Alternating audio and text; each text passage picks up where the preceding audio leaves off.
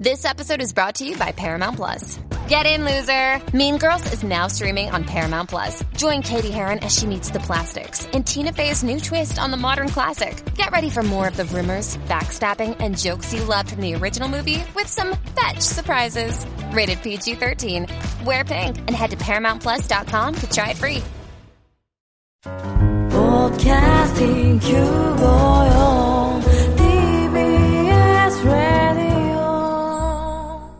TBS ラジオ、ポッドキャスティングをお聞きの皆さん、こんにちは。安住紳一郎の日曜天国、アシスタントディレクターの中山一輝です。日天のポッドキャスティング、今日は55回目です。日曜朝10時からの本放送と合わせて、ぜひお楽しみください。それでは、8月3日放送分、安住紳一郎の日曜天国、番組開始から10時25分までの放送をお聞きください。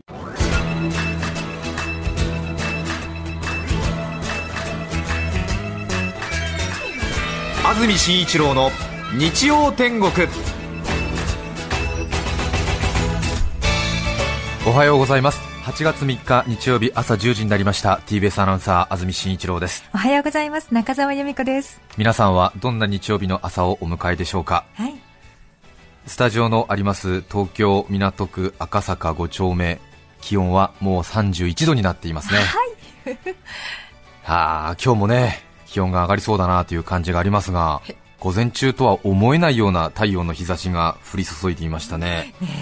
え。え。本当に肌をじりじりと焦がす感じですよね。本当に。本当に皮膚の上が本当になんかこうチリチリっていう感じですよね。そうでした。うん少し風があるので日陰に入って風に当たると気持ちいいかなというところはありますけれどもこれから今日は気温が上がるんだろうなという感じですよね。ね順調に第1コーナー第2コーナーをトップで独走しているな 今日はっていう感じのこれからねスピードを上げていくだろうなっていう感じの午前中の気温太陽の感じでしたけれども、8月らしいそうですよね。ですよね。8月ですからね。うん。仕方ないですよね。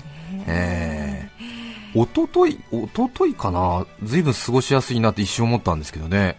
あそうです。えーまあ、連日ね、ね。猛暑変わりないですけども。その中でおとといなんか過ごしやすいなって一瞬思った気がしました。したよね確かにえねー、昨日、ええおとといかその前ぐらいでしょうかね。ええ木曜日金曜日あたり。そうですね、はい木曜日か金曜日、ええ。ね。さて、今日8月3日の天気ですが、関東各地、日中はよく晴れて、強い日差しが照りつけるようです。気温はぐんぐんと上がり、最高気温は今日35度と予想されています。今年一番の暑さとなるところが多いのではないかという予報です。関東北部の山沿いでは夕立のところもあるが、都心など平野部ではにわか雨の降ることはないそうです。ねえ今年一番の暑さが予想される。ねえ、本当ですね。猛暑よ、今夜もありがとうという感じですね、本当ね。そうですか。ね。夜霧でなく。ねそうですね、はい。ええ。ありがとうございます。あ。りがとうございます。私たち哺乳類は頑張ります。ね。うん。はい。覚悟したいと思います。私の部屋のエアコンが壊れまして、あらまあ。まあね、当然、エアコンなしで生活しているって方もいらっしゃるでしょうし、はい。ねえ、10年前、20年前はそんなにエアコンなんて普及してなかったので、当然ね、エアコンなしでも生活はできるはずなんですけれども、そうですよね。随分とエアコンに甘えた生活をしていましたので、うーん、うん。たまに動くんですよね。おう。それで、動いて、2分ぐらいすると、なんか、送風みたいになってしまうんですよね。え涼しくない風が。え全く涼しくない風が、なんか、かき回される。弱々しくブミーって出てくるんですけども、ボビー。ええ。あれ多分空気清浄フィルターか何かかだと思うんですけどもね、ええ。根本的に直す気力もなくですね、ええそのままになってるんですけれども、あでもなんかエアコンなしで、ここ4日ぐらい生活してますけれども。えーエアコンなしで生活すると、あの、なんですかね、夕方とか朝方とか外に出た方が涼しくなるんでえー結構やっぱり人間の体は正直なもので、あの、結構最近、夕涼みとかで散歩したりとかですね、あ朝方近所を散歩しております。まあえーであー涼しい時間帯は涼しいななんて言いながら、えー。えそれでなんか無意味にコンビニエンスストアとかに入って、ええええなんか雑誌とか立ち読みしてで帰ってきて、それで会社に行く準備して会社に行くみたいなまあ。感じのライフスタイルになってしまって、どうしたんえでしょう？穏やかですね。えなんかすごく穏やかな感じになってしまいましたね。でもあのお風呂に入るとお風呂の方が当然暑いですよね、はい。それでそのお風呂は当然暑いから仕方ないので別にそんなに苦じゃないんですよね、それでこうお風呂に入るなりシャワーに入るなりしてそれで出てくると、一瞬そのムシムシしているはずの部屋なんですけども意外に涼しく一瞬感じられるんですよ、うんお風呂の方がちょっと気温湿度ともに高いので。はい。であこれはいい発見をしたななんて思ってたらですねその15分ぐらいに滝のような汗がやっぱり出てくるわけですよね。あの反動が一気にきますから。そうです。ええ。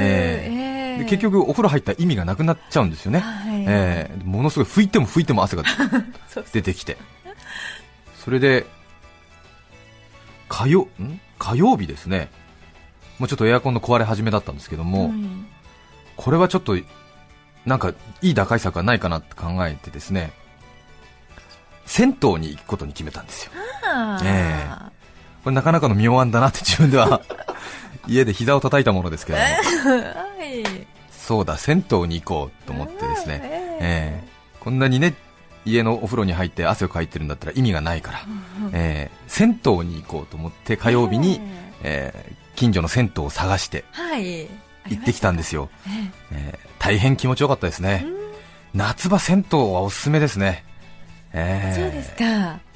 ね最近ね銭湯行かれる方少ないって聞きますけどもね、ええ。ええ結構賑わってましたよ。そうですか。ええ。で多分ね、あのご自宅にお風呂ある方でも多分夏場は銭湯だなっていう感じで来ている人もいましたね。へえ。あの銭湯って天井高くてこう湯気抜けっていうかこう湯気がこうもーってならないじゃないですか。上にこうちゃんと抜けるようになっててでうん。高い天井になっててさらにその天窓というかその高い天井に据え付けられた窓の方からこう湯気が抜けていくので、あの気温以上に思ってる以上にあの清々しいんですよね、え結構たくさん賑わってて、へえ。ええ。あこれはちょっといい発見をしたかなとか思いながらですね、ええ。銭湯に入ってでちょっとこう大型の扇風機とか回ってるじゃないですか。ね。ええ。エアコンとはまた違うこう風の気持ちよさっていうんですか、ええ。それからなんかこう知らない子供たちとか見てるとあの、まあ、私家族がいないものですからなんかこう和むんですよね、ええ。すごく和みましたね。ええ。じゃあいわゆるスーパー銭湯みたいなのじゃなくて昔ながらの銭湯に。そうですね。玉の湯とか亀の湯ととかいう、ええ。ええ。いいですね。そうでしたか。はい。へそれからあとあの知らない人の体を見るっていうのもね、なんかこう自分は今のその日本のステージにおいてどの辺の肉体なのかっていうのを こう理解できるじゃないですか。え なるほどね偏差値がわかるっていうそうですよね、肉体偏差値っていうか、こうあの人は多分俺よりも年上なんだけども、俺よりもいい肉体をしているなとか、私が女ならばこの中で抱かれたい順位は今俺2番だなとか。え結構高順位ですねいや、結構高順位、さすがに高順位ですよ。そんな簡単に負けませんよ、私も。2番うん。でもこうなんかちょっとあの、なんですか、こう、つなぎの作業着とか着て、こう多分仕事帰りね、家に帰る前にちょっと仕事の汚れをここで落としてこうみたいな方がいらっしゃるんですよ。やっぱりこう、二の腕まできっちりこう、黒々と日焼けしていて、あそれで多分40過ぎだと思うんですけども、こうまあね、あのお腹のあたりはちょっとお肉がついてるんですけども、やっぱりこう、腕のあたりとか、こう働いている男っていう感じのね、あ。こう感じなんですよ。やっぱり室内の仕事が多いとはいえ、若干日焼けはしといた方がいいかなとかいろいろ考えながら、なるほど。60になってもあれぐらいでは痛いなとか、あえ70過ぎるとあそこがなんで非常に伸びるんだとかいろいろなんか そういうこともいろいろ。うーんとかえーみたいな。あ そうですえうん確かにね、うん。そういうのをこう一堂に見られる時ってないですからね。ーそうですよね。ええ。うん。なんかこうそういうなんですか共同浴場体験があるかないかによっては多分随分思いやりっていうか思いやりっていうと大げさですけどもね、こう老いていくその覚悟みたいのは随分違いますよね。ええねこれはやっぱり、ねえやっぱり50前にはやっぱりこう、肉体を晒す作業は終了しておきたいなとか考えるじゃないですか。なるほど、なるほど。うーんと思ってこう、いろいろ考えてますよ。はあえーん。うん先週はね、あの、何ですか、ええ。博多の、えーあお祭りで、ええ。あの、男性アナウンサーたちのお尻はい。に注目なさってましたけども、ええ。ちょっと男性の体づいてますね。そうですええね。ええ。別に特別好きってわけじゃないんですけど あ、もそう。ですか。中田さんでも、あれですか、共同浴場とか入って他の人の体って気になりませんか？あのね、あんまり見ちゃいけないと思いつつも、やっぱりちょっと見ちゃいますよね。見ますよね。え。ええ。こうなんか、年齢とともに美しい肉体とか、そうそう。こう、あ、上手に年を終えるとこういうオーラが出るんだとかですね。そうはいええいろいろ考えますけそうどね。なんですよ。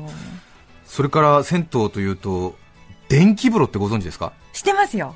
ご存知ですか？ええ知らない方もね、最近多いらしいですけども、電気風呂ってあるじゃないですか。あの、両サイドから電極が入ってて、こう、電気が流れて、こう、ビリビリビリビリってきて、それがあそう、いうのなんだ。ええすいません、ちょっと勘違いして、知りませんでした。電気風呂。はい。あ、どんなものだと思ってらっしゃいました？電気が綺麗についてる照明のことかと思った。あ すいません。あ、照明風呂っていうことですか？はいはい。あの、こう、なんか、マリンブルーとか、パープルとかにこう変色したりする、撤回撤回。ジャグジーみたいな。そうそうそう。ああ。あ、そんなのなんですか？電気風呂って昔から、あの、あって、はい。な、なんですか、多機能風呂の、なんか、先駆け的存在なんですけども、滝のあの、あ要するに多機能がついているお風呂としては、その、銭湯では、僕生まれる前ぐらいからあったと思うんですけども、こう、浴槽の一部分に、その、電気風呂コーナーっていうのがあるんですよね。それでこう両サイドにこう電極っていうかこう電気が出るパネルみたいのをこう壁にえかけてありましてはい。でそこのところに行くと両サイドから電気がこう流れているので体にこうビリビリビリビリ電気が流れるんですよ。危ないような気がします。ですよね。それがあのマッサージ効果があるっていうような感じでこうちょうどあのーその電気の通ってるところに体を入れるとなんとなくこう足がつる寸前のような あのこうひ引きつったような感じになるんですうんっつってそれがあのマッサージ効果があると言ってあの昔からファンが多いお風呂なんですけども小さい時に銭湯に行った時に怖いじゃないですか。はいネーミングが怖いですよね。怖いですね。電気風呂ってっていう感じですよね。電気椅子みたいなそうですよねそれで、その小さい子とかはその電気風呂が苦手なんですよね、当然。別にそんなマッサージ効果を目的としてるわけでもないですから、小さい子供なんかは。で、私も他の少年と同じようにその電気風呂が怖くて怖くて、それでそこに行けるか行けないかでこう肝試し的な、度胸試し的なことをよくやってたんですけれども、もう小さい子供にしたら体に電気が流れる微量とはいえ初の体験なのでもうビビっちゃってビビっちゃって、ええいいんですね、ちっちゃい子も入って。あんまり良くないんですけどね。ええそれであの私なんかもすごいビビってしまって、で初めて入った時にちょっと足先が触れただけでビビってきちゃって、ギャーって声を出して、でもう本当にそれがトラウマになってるんですよ、はい。でもその先週の火曜日銭湯に行ったら電気風呂があったんですよ。あそれでちょっと懐かしいなと思って、あ。はい。それで電気風呂の方をずっと見ちゃってたんですよ。それでちょっともう30ね超えたし入ってみようかなと思って。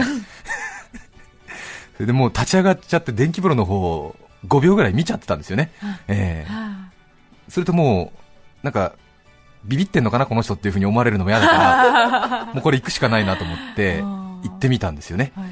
そしたらやっぱり大人になってたんで多分ね体が少し分厚くなってきたせいかまあ程よい感じでへえ。ええまあまあそこそこ気持ちよくってはい。それでこう電極のそのパネルの方に近づけるとより電気がこう流れるなとか、えー右腕だけ入れてもダメだなとこう電気の逃げ道の左腕をつけないとより電気が流れるなとかなんかそんな実験をなんか一人でやって、へー。えーふむふむなんて思ってあこれが電気風呂かなんて言って、えーニコニコしてたんですけども。そしたら事件が起こりましたよ。あら。火曜日の午後9時ぐらい。はい。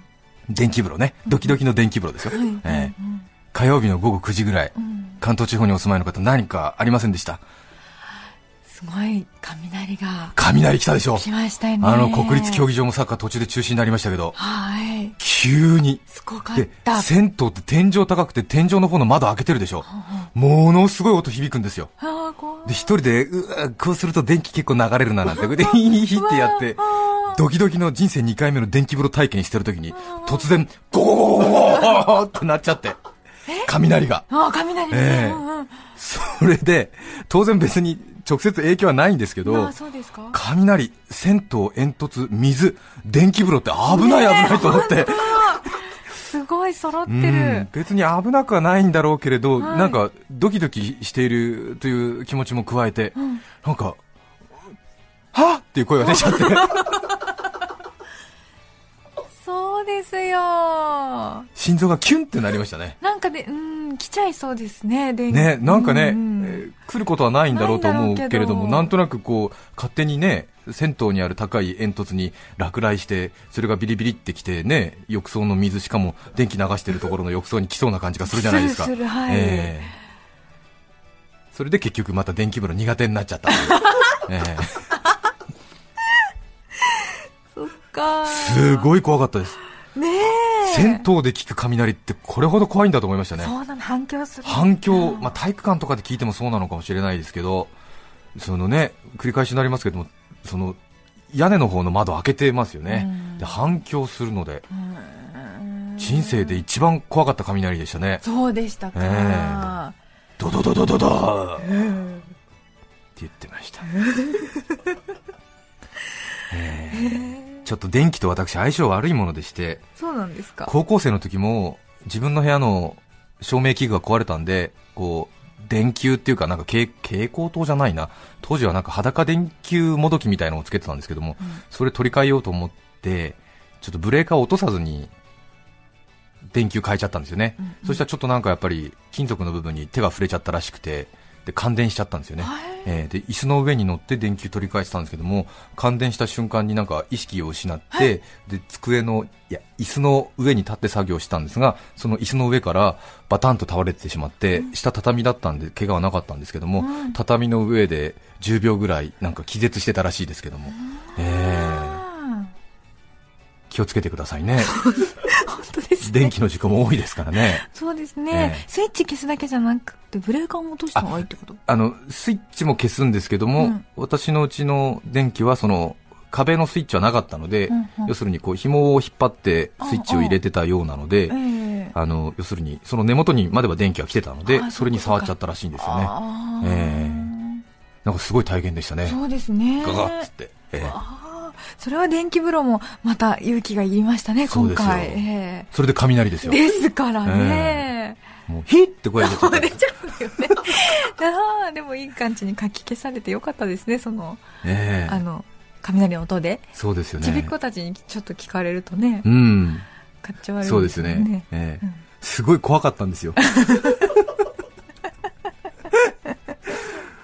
電気風呂入りながら雷聞くとこんなに怖いんだと思いましたけどね。えええなかなか夏の銭湯もいいものですので、はい行ってみてはいかがでしょうか。さて、今日のメッセージテーマはこちらです。テンションが上がるとき。今日も事前にたくさんメッセージをいただいています。ありがとうございます。高崎市のプレパラート伯爵さん15歳男性の方。初めてメールします。私は中学校3年生プレパラート伯爵と申します。テンションが上がってしまうのは給食時間です。夏休み前まで好きな娘と同じ班で給食時間は班で席をくっつけて食べるのでその娘と向かい合わせで食べることになるのです僕はシャイなので彼女に話しかけはしないので会話はありません。でも向かい合って静かに給食を食べていると将来結婚して夫婦喧嘩した時は向かい合ってこんな風に会話をしないで食べるんだろうなと 彼女との結婚生活を疑似体験しています。この間彼女の嫌いな椎茸が給食に出た際に椎茸食べてくれない？とお願いされた時は5時間目までテンションマックスでございました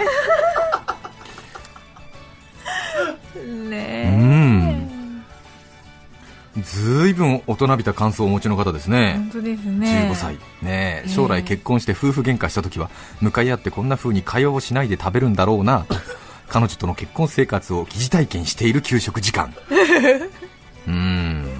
なるほどね。娘と書いて「子」って読ませるとかなんですかね。あそうでしょうね。ね。えー好きな子と同じ班で、そうですね、えー確かに中学生ぐらいの時って異常に妄想をねしますのでね。ね。私も中学校の時になんか勝手になんかうんよくこの子と無人島に行ったらとか、この子と結婚したらとかなんか、彼女が自転車のチェーンが外れた時とかよく あの想定しながら妄想してましたね、えー妄想してました。はい。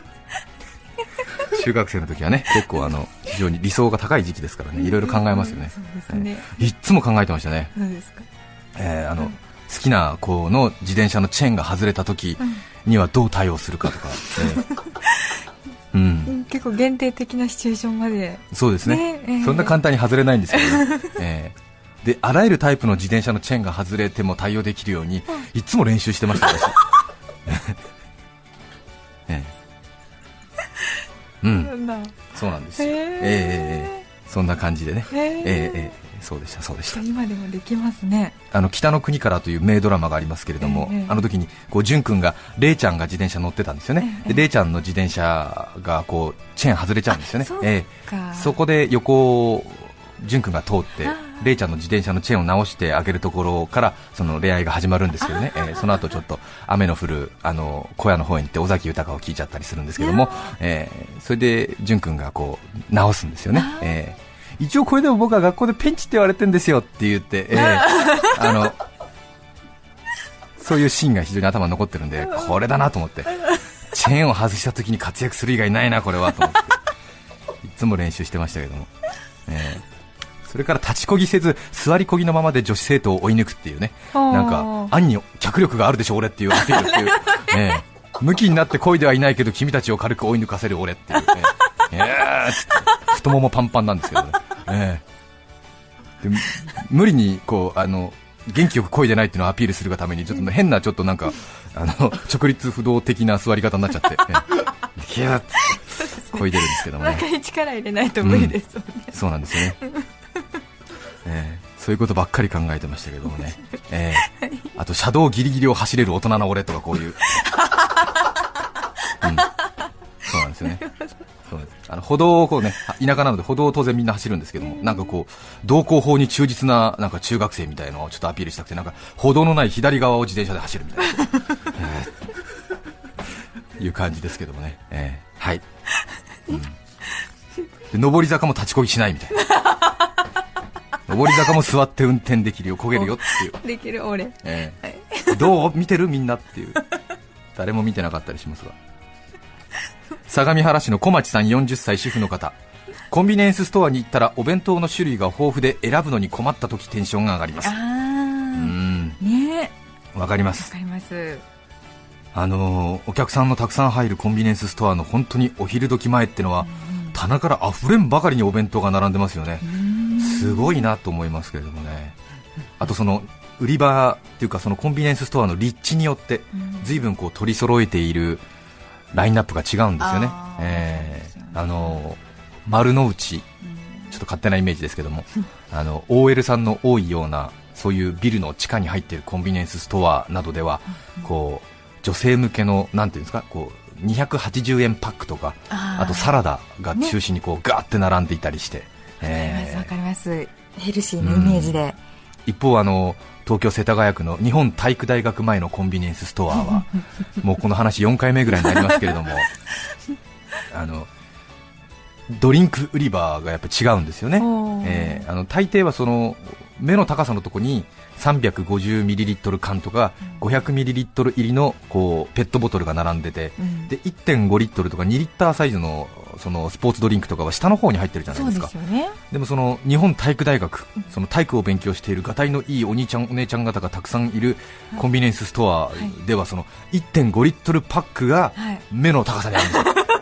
でそのメインは1.5、2リッターサイズがこうずらーっと並んでるんですよ、卸問屋みたいになってるわけですよね、ええそれであの200ミリリットルとか350ミリリットルみたいな普通のコンビニエンスストアでは目の高さに並んでるような商品が下の方に並んでるっていう。そうなんですね。ちょっとねおかしなアンバランスな、うん、へなんかショーケース自体がこっちに倒れてくるんじゃないかみたいな、ちょっとこうなんかアンバランスな感じになりますよね。そっかそんなに一えー口で飲んじゃうから、みんな大きいの買うんだはい。皆さんのテンションが上がるときメッセージをお寄せいただきたいと思います番組にメッセージを送ってくださった方の中から抽選で5名の方に何かと便利でシュールな表紙があなたの日常を演出します。日展オリジナルノートをプレゼントします。今日のテーマはテンションが上がるとき皆さんからのメッセージをお待ちしています。そして番組では皆さんから曲のリクエストも募集しています。ぜひメッセージにはリクエスト曲も書いて一緒に送ってください。今日の1曲目は埼玉県川越市メタル坊主さんからのリクエスト。ありがとうございました。ジッタリンジンで夏祭り。8月3日放送分、安住紳一郎の日曜天国、10時25分までをお聞きいただきました。著作権の問題があり、リクエスト曲は配信することができませんので、今日はこの辺で失礼します。安住紳一郎のポッドキャスト天国先日シアトルマリナーズのイチロー選手が日米通算3000本安打を達成しましたイチローは迷宮会入り私の人生は迷宮入りチャンスで打ちたい人生のヒット。今日2三振バッターボックスには第2次ベビーブームが入りました。ピッチャー先進国の混沌としての中第2球を投げました。打ちました。詰まった当たり。あー内野ゴロ。ショートの少子高齢化掴んだ。セカンドトス。外資系から終身雇用制にわたってダブルプレー。30代裏の攻撃サラリーマン無得点で攻撃を終了しています。人生リーグ生中継。TBS ラジオがお送りしています。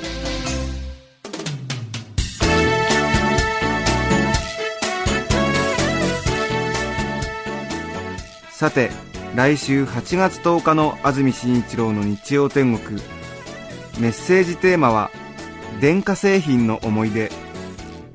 ゲストは、ヨーデル歌手の川上博道さんをお迎えします。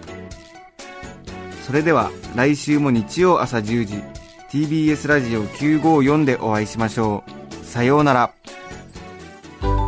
安住紳一郎の「ポッドキャスト天国」これはあくまで試供品皆まで語れぬポッドキャスト。ぜひ本放送を聞きなされ。TBS ラジオ954ポッドキャスティング TBS